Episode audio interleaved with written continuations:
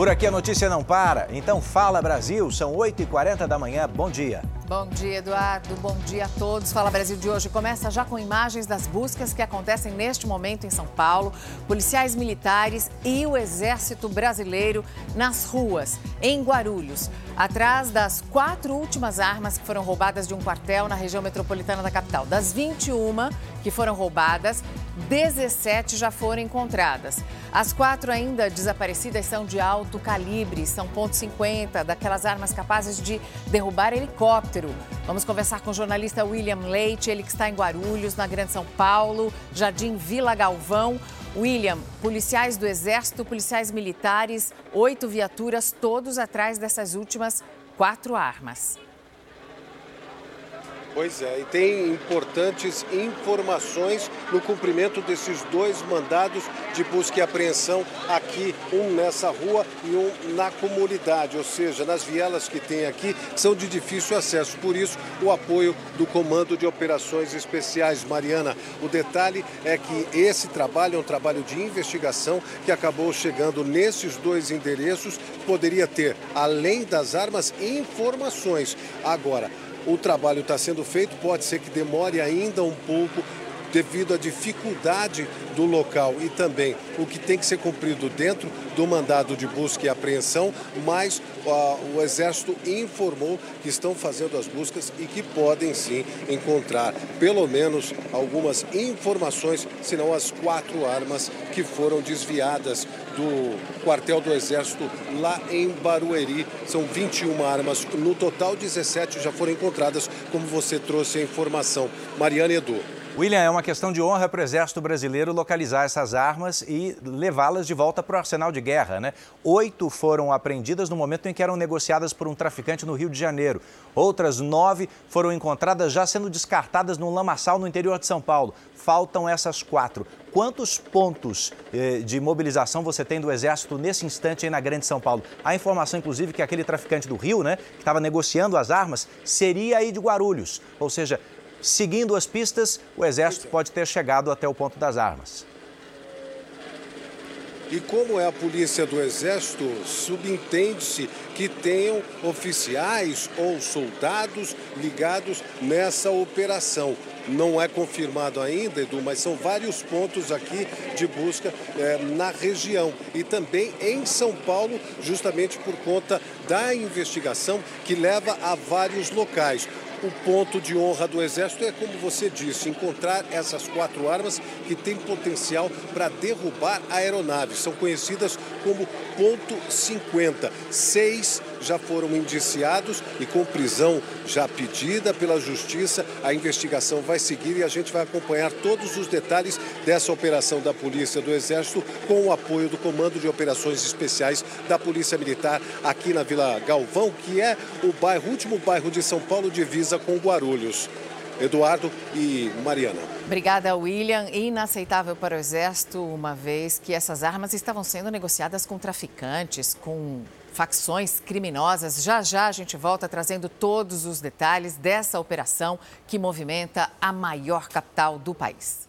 Criminosos invadiram uma granja em São Paulo, fizeram funcionários e clientes reféns. Quem traz os detalhes é o Eleandro Passaia. Bom dia, Passaia. Bom dia, Mariana. Vamos falar então de São Paulo aqui no Fala Brasil. Olha só, por sorte, antes dessa abordagem, um dos funcionários percebeu a chegada da quadrilha e teve tempo de chamar a polícia. Houve troca de tiros e dois suspeitos acabaram mortos. Põe no ar. A quadrilha rendeu funcionários e uma cliente da granja, que fica em Mogi das Cruzes, na Grande São Paulo. Todos foram mantidos reféns dentro de um cômodo. Um funcionário percebeu a ação dos criminosos e acionou a polícia. Os policiais chegaram na hora em que os cinco assaltantes se preparavam para fugir no carro de uma das vítimas. Houve troca de tiros e três deles acabaram sendo atingidos. Dois morreram no local e um terceiro homem foi socorrido para um hospital da região e não corre risco de morrer. Com os criminosos foram encontradas quatro pistolas. Segundo esta vítima, que prefere não se identificar, os ladrões também usaram uma espada durante o assalto. Além disso, eles ameaçavam os reféns de morte o tempo todo. Esse com espada foi o que morreu, ele estava muito nervoso. Ele avisou o pessoal que é para avisar a família que todo mundo ali ia morrer. A perícia esteve na granja e isolou a área. Dois ladrões foram presos em flagrante. O terceiro vai ser encaminhado à delegacia depois de receber alta do hospital.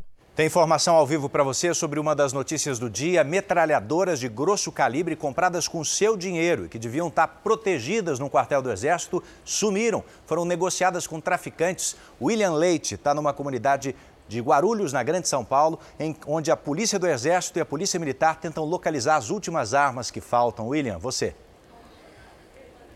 É isso mesmo, Edu, e através de dois mandados de busca e apreensão que foram cumpridos aqui nessa região, um nessa rua e outro na comunidade. São cerca de 50 policiais do Exército com a ajuda do Comando de Operações Especiais da Polícia Militar que dão suporte para essa operação. Como a rua estava toda fechada, nós não temos a informação daquilo que foi é, retirado lá, que foi colhido nesses dois mandados dessas duas residências. Mas acabamos de ter a informação de que esse trabalho foi feito e agora a investigação vai seguir. Olha, 19 policiais foram presos de forma uh, preventiva ou administrativa pelo Exército por conta do que aconteceu dessas 21 armas e quatro ainda restam e são armas de grosso calibre, como você falou, Edu, que são capazes de derrubar aeronaves. São as conhecidas como ponto .50 e a expectativa, e o Exército disse em nota, que é inadmissível o que aconteceu e no prazo mais curto possível quer recuperar essas quatro últimas uh, armas de grosso calibre que foram furtadas do quartel de Barueri. Edu e Mariana. Obrigada, William. Na Irlanda, os brasileiros fizeram um protesto contra a xenofobia e também cobrando uma investigação justa sobre o atropelamento do filho do prefeito de São José dos Campos, no interior de São Paulo. O rapaz foi atingido por uma viatura da polícia e teve que amputar a perna direita. É neste hospital em Dublin que João Henrique Tomás se recupera da cirurgia em que teve parte da perna direita amputada. A mãe de João, Sheila Tomás, embarcou para a capital irlandesa assim que recebeu a notícia. Ela presenciou o momento em que o filho acordou do coma. Do mesmo jeito que arrancou a perna do meu filho, arrancou um pedaço seu. Arranca, arranca um pedaço seu, entendeu? É muito complicado. Não, não tem uma palavra que descreva um sentimento desse é uma mutilação num menino de 23 anos. João Henrique Tomás tem 23 anos. Há cinco mora em Dublin, onde estuda e trabalha como entregador de moto. Ele é filho do prefeito Andrade Farias, de São José dos Campos, no interior de São Paulo. As fotos tiradas minutos depois do atropelamento mostram João no chão, amparado por amigos. Ele tinha acabado de ser atingido por um carro descaracterizado da Garda, a polícia irlandesa. Tudo aconteceu numa movimentada rodovia de Dublin. Anderson é o amigo que aparece segurando João até a chegada da ambulância. Ele conta que o rapaz estava ajudando um colega a achar uma moto roubada. Com um rastreador, João deu à polícia a localização da moto e decidiu também ir ao local. Ao estacionar, foi surpreendido por um policial à paisana. O carro simplesmente só avançou para cima do João, o João não teve tempo de defesa nem nada. Eu só encostei a minha moto e já olhei o estado do João e já fiquei com o João a todo tempo. Anderson e centenas de brasileiros se reuniram para protestar e pararam a principal avenida da cidade. Justiça por João! Justiça por João! João Henrique tem uma longa recuperação pela frente. Ele vai ter que passar por uma segunda cirurgia aqui na Europa. A família acompanha a evolução do jovem e diz que assim que possível ele será levado de volta ao Brasil.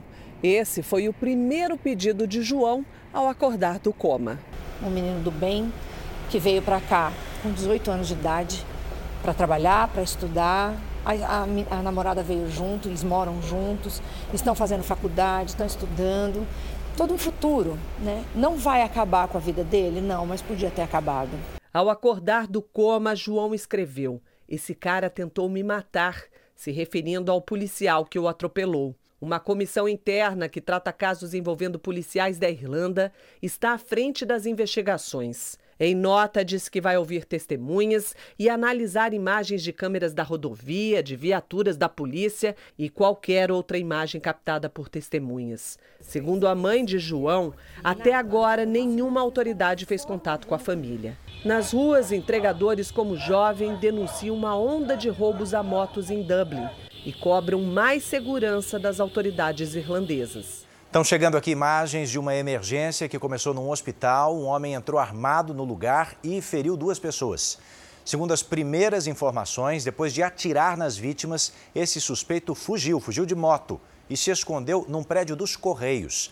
O local está cercado pelos agentes. Apesar do susto, as pessoas baleadas não correm risco de morte.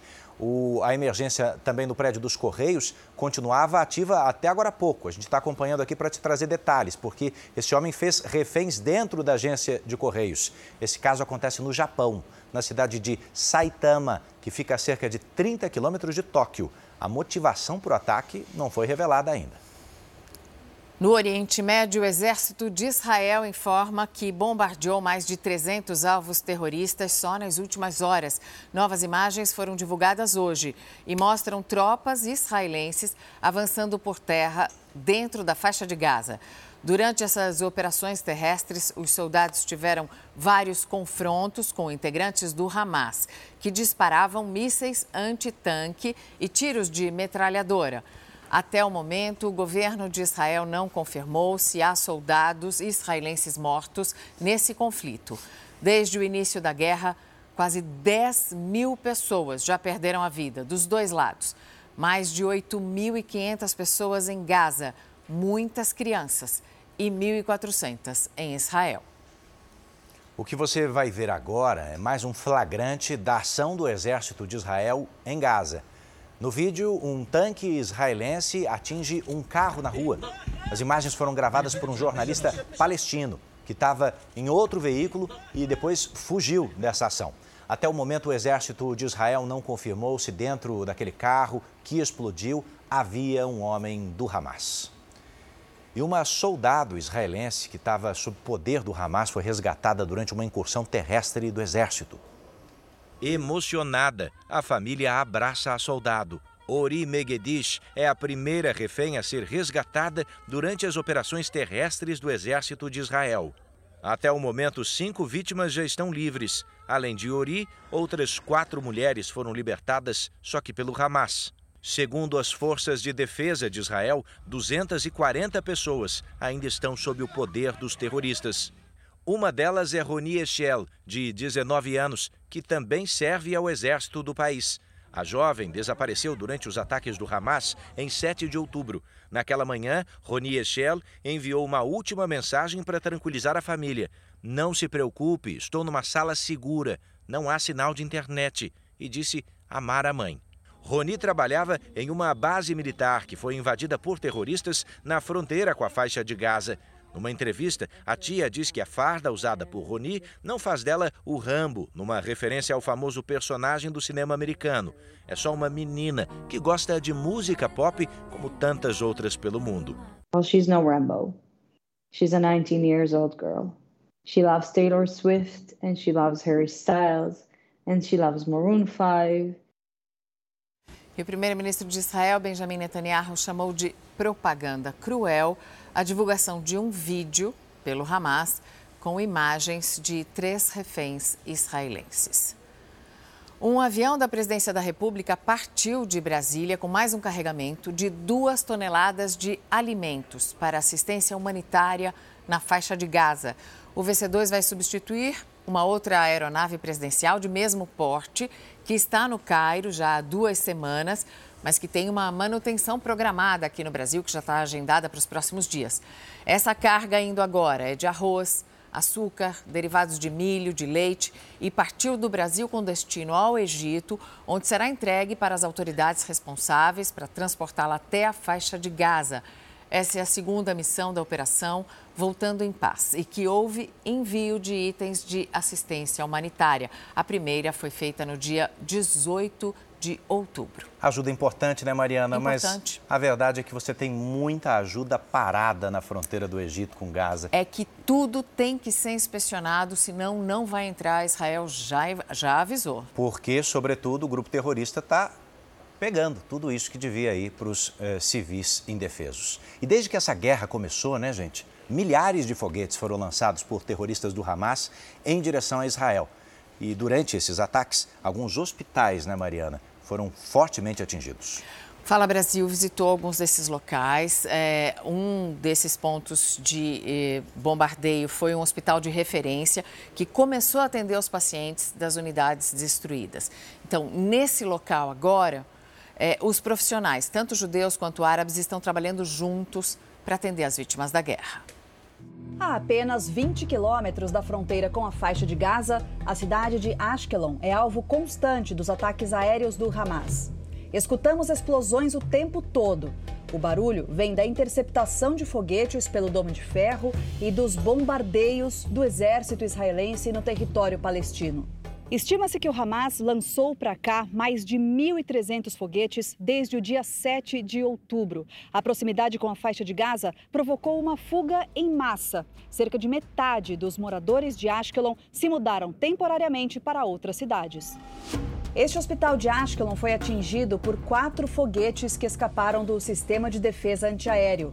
O primeiro deles na madrugada de 8 de outubro.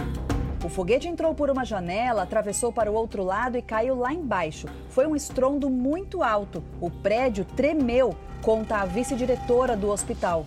A equipe inteira estava trabalhando porque chegavam muitos feridos. As ambulâncias também traziam dezenas de corpos. Estamos acostumados com as sirenes e os foguetes, mas nunca tínhamos vivido uma situação como aquela. Tivemos que transferir pacientes para outros hospitais para atender todas as urgências, conta a vice-diretora.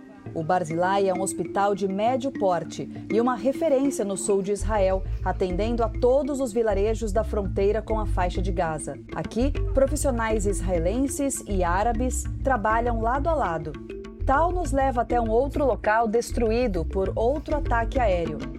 Aqui funcionava um departamento que atendia crianças com necessidades especiais. Esse prédio foi atingido por um foguete que escapou do domo de ferro no quinto dia do conflito. Foi um impacto direto que causou toda essa destruição. Ainda dá para ver as paredes decoradas e as cadeiras coloridas na sala de espera. Nos consultórios estão os brinquedos usados nas consultas, as portas de vidro quebradas, as paredes esburacadas. Até o telhado foi destruído. Esse era um centro de reabilitação e desenvolvimento. Agora as terapias estão suspensas. A gente vai ter que reconstruir esse prédio para voltar a atender as crianças, diz Tal. O prédio mais antigo não é completamente seguro contra os foguetes. Por isso, alguns departamentos foram desativados ou transferidos de lugar. Aqui é o segundo subsolo do hospital. Normalmente, só o setor de hemodiálise fica aqui, mas agora cada espaço está ocupado também por outros departamentos, porque este é um andar fortificado, é o lugar mais seguro do prédio. As salas, que antes serviam de depósito de equipamentos e estoque de suprimentos médicos, estão cheias de camas hospitalares. No fundo do corredor, um dos setores mais delicados, o dos recém-nascidos foi o primeiro departamento a ser trazido para cá. Não sabíamos muito bem o que estava acontecendo, mas tínhamos que garantir a segurança dos bebês. Então trouxemos todos para cá no sábado mesmo. Não é fácil dar à luz sob ataque de foguetes, por isso tentamos oferecer o melhor possível nessa condição. Um esforço conjunto de funcionários que também estão abalados pelo conflito. Nós trabalhamos, choramos e voltamos a trabalhar. As pessoas aqui têm maridos e filhos no exército, têm crianças assustadas com a guerra. Algumas foram relocadas para longe e fazem um esforço enorme para chegar aqui todo dia e trabalhar. Nós não temos escolha, temos que ser fortes. Aqui no Brasil, a guerra é contra o crime organizado. Então, atenção, tem informação ao vivo para você, Polícia Federal na rua e também o Ministério Público Federal. Uma operação contra uma quadrilha muito bem articulada que estava conseguindo dinheiro a partir de crimes contra o patrimônio, lavagem de dinheiro. A Marcela Munhoz explica para gente. Essa quadrilha estava arrecadando dinheiro rápido, hein, Marcela? Bom dia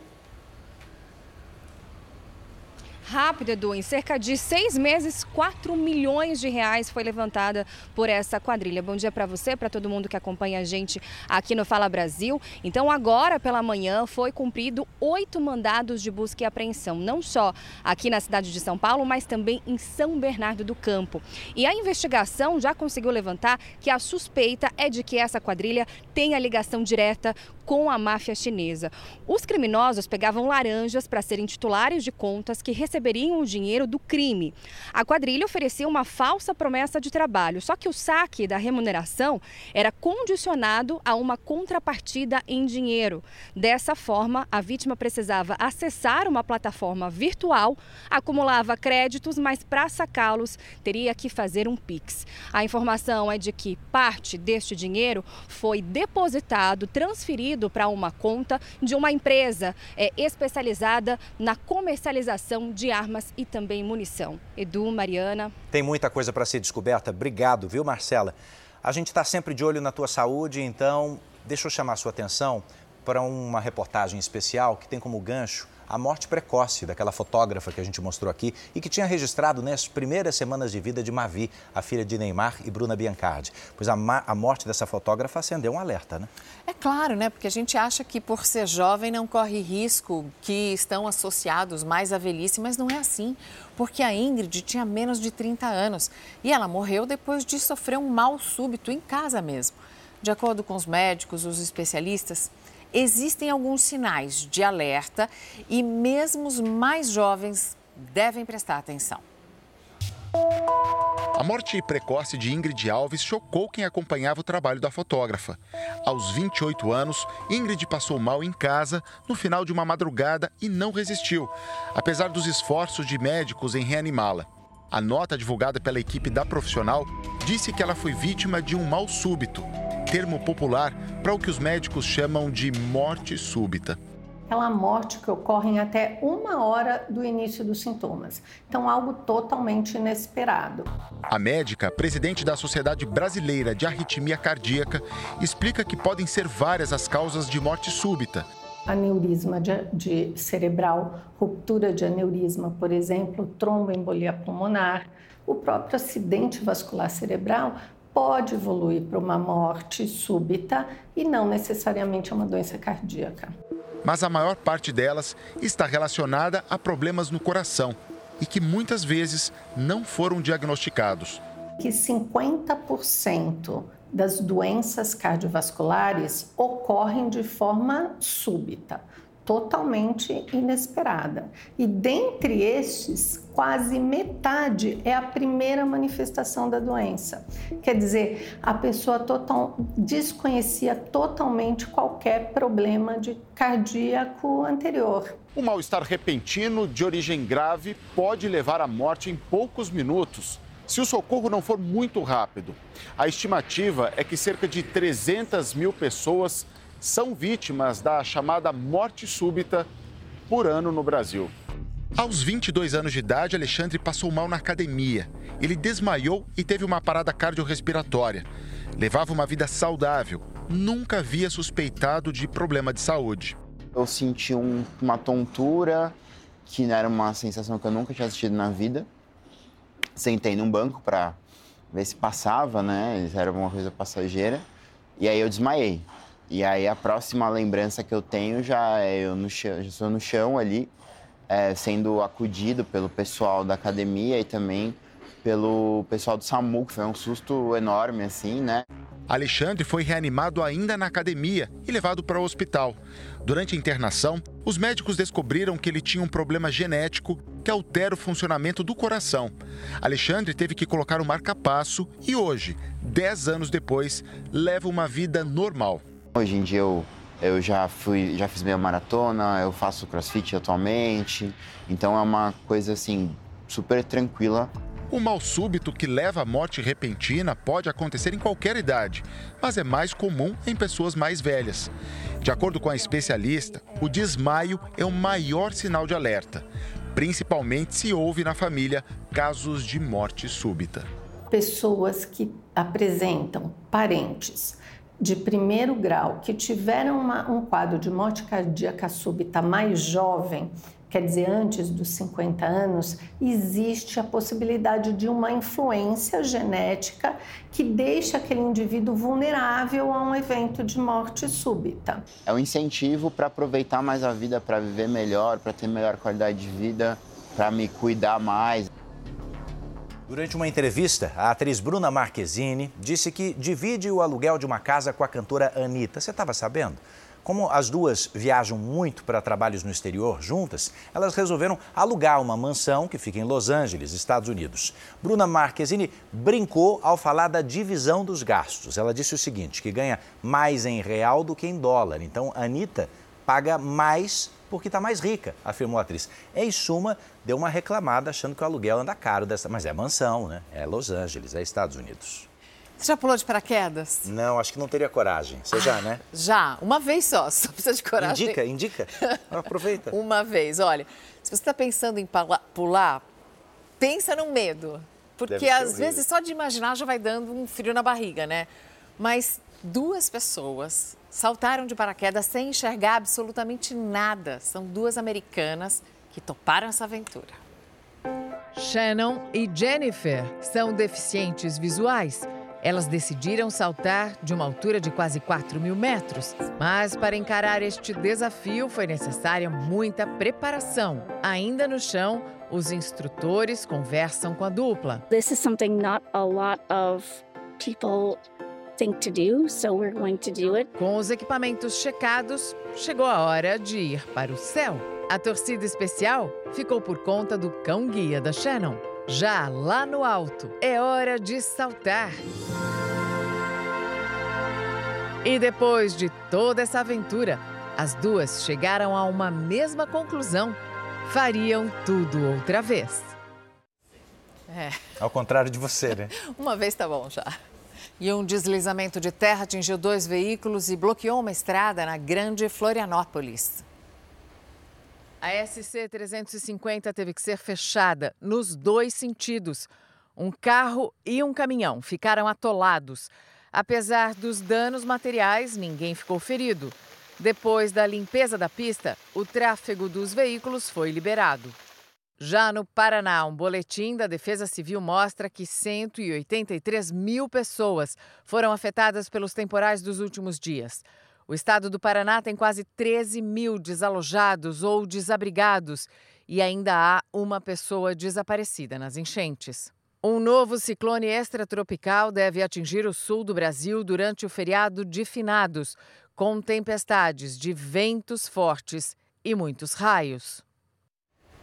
Me conta, tem alguém aí do ensino médio assistindo a gente? Bom, se tiver em aula, pai e mãe, guarda o recado para dar. Tem novidade para quem vai fazer o Enem, sobretudo longe de casa, né? fora de casa. Isso deu polêmica recentemente, inclusive o Ministério da Educação decidiu reaplicar provas em algumas condições para pessoas com dificuldade de mobilidade. Não é isso, Vanessa Lima? Bom dia para você. Que novidades são essas?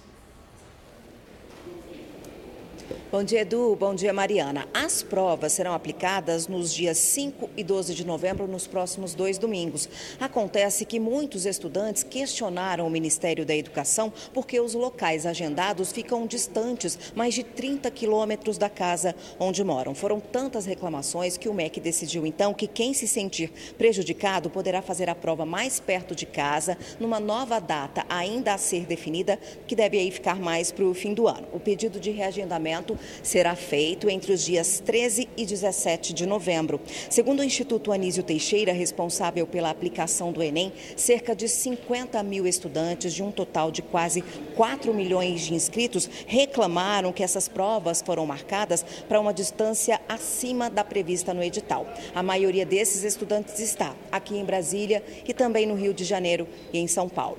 Mariana, Edu. Tá bom, Vanessa, obrigado pelos detalhes. E olha, você pode apontar a câmera do celular para o QR Code que aparece na tela e acompanhar a cobertura de tudo o que acontece em Brasília no nosso r7.com. Vamos agora a números que acabam de ser divulgados pelo IBGE. O desemprego caiu para 7,7% no trimestre que se encerra em setembro. São 8 milhões e 300 mil brasileiros que ainda estão sem trabalho, mas é a menor taxa desde o ano de 2015.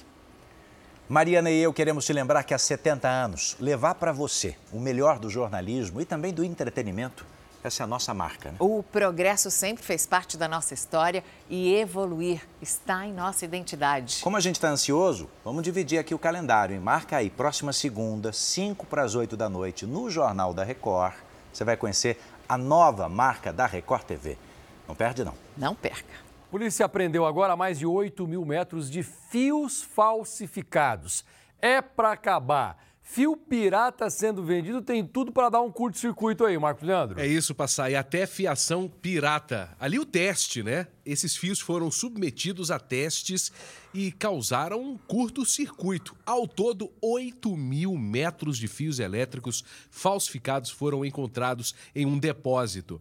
Os produtos estavam em embalagens de marcas conhecidas no mercado, mas o material usado nesses fios era impróprio e de baixa qualidade, Passai. O responsável por comercializar os fios acabou preso e vai ser investigado por crime contra a propriedade industrial. Esse caso é de Ferraz de Vasconcelos, na região metropolitana de São Paulo, Passai. Não era a marca, né? Era só a embalagem, falsificação pura. Obrigado, Marcos. Olha só, a polícia está fazendo uma grande operação agora pela parte da manhã, quadrilha do Pix sendo abordada agora pela investigação. A Tainara Figueiredo tem mais informações, vamos voltar a conversar com ela. Oi, Tainara. Oi, Passaia. O delegado Dr. Fabrício, aqui da seccional de Mogi das Cruzes, acaba de atualizar as informações sobre essa operação que começou às 4 horas da manhã aqui na região de Mogi das Cruzes. Bom, ele tinha, informou pra gente que são sete, viu, presos envolvidos nesta quadrilha que sequestrava as vítimas para fazer transferências via Pix e uma oitava pessoa que foi presa durante a operação por porte ilegal de arma. De acordo com o delegado, seis vítimas já foram identificadas. Uma delas, Passaia, teve o prejuízo de meio meio milhão de reais, 500 mil reais teriam sido roubados desta vítima. Três líderes do esquema criminoso já foram presos, um em setembro e outros dois hoje, nesta operação aqui da Polícia Civil. Um dos presos, passar, inclusive, estava na cama dormindo quando os agentes chegaram bem cedinho e contaram que ele estava preso. As investigações agora continuam porque a polícia espera que outras vítimas também apareçam e contem o que passaram. Essa quadrilha é muito violenta, tinha todo um esquema para atuar, as funções eram bem delimitadas ali nesta organização criminosa. Tinha os líderes, tinha os arrebatadores das vítimas e também aqueles que eram responsáveis ali por receber o dinheiro das transferências feitas muitas vezes pelas famílias dessas vítimas, né? Essa investigação ela teve início em agosto, quando um jovem de 19 anos foi arrebatado em uma rodovia aqui da região de Mogi das Cruzes, na Grande São Paulo. Os familiares deles dele foram forçados, ameaçados, né, e obrigados a transferir dinheiro. A gente continua aqui acompanhando. Passaia. Ok, obrigado por enquanto, Tainara. Já já a Record volta com você, tá? Jogos Pan-Americanos. O Brasil assumiu a vice-liderança no quadro de medalhas no Chile, um fato histórico que nosso enviado especial Bruno Piscinato está vendo de perto. Ele tem mais informações para a gente. Oi, Edu. Oi, Mariana. O Brasil chegou ao segundo lugar no quadro geral de medalhas, graças a resultados que tivemos nesse dia de competições. A 300 quilômetros daqui de Santiago, na praia de Punta Lobos, a surfista brasileira Tatiana Weston Webb ficou com a primeira colocação. Depois foi a vez do judô brasileiro brilhar nos tatames. Conseguimos cinco pódios só nesse dia de competições, agora já são 15 medalhas ao total para o judô. É um recorde histórico, a melhor participação em Jogos Pan-Americanos dessa modalidade. A Samanta Soares ficou com a medalha de ouro, mesmo com uma lesão no joelho, ela superou e conseguiu o lugar mais alto do pódio. Para mim representa muita coisa. É meu primeiro Jogos, minha primeira medalha e eu estou muito feliz com isso.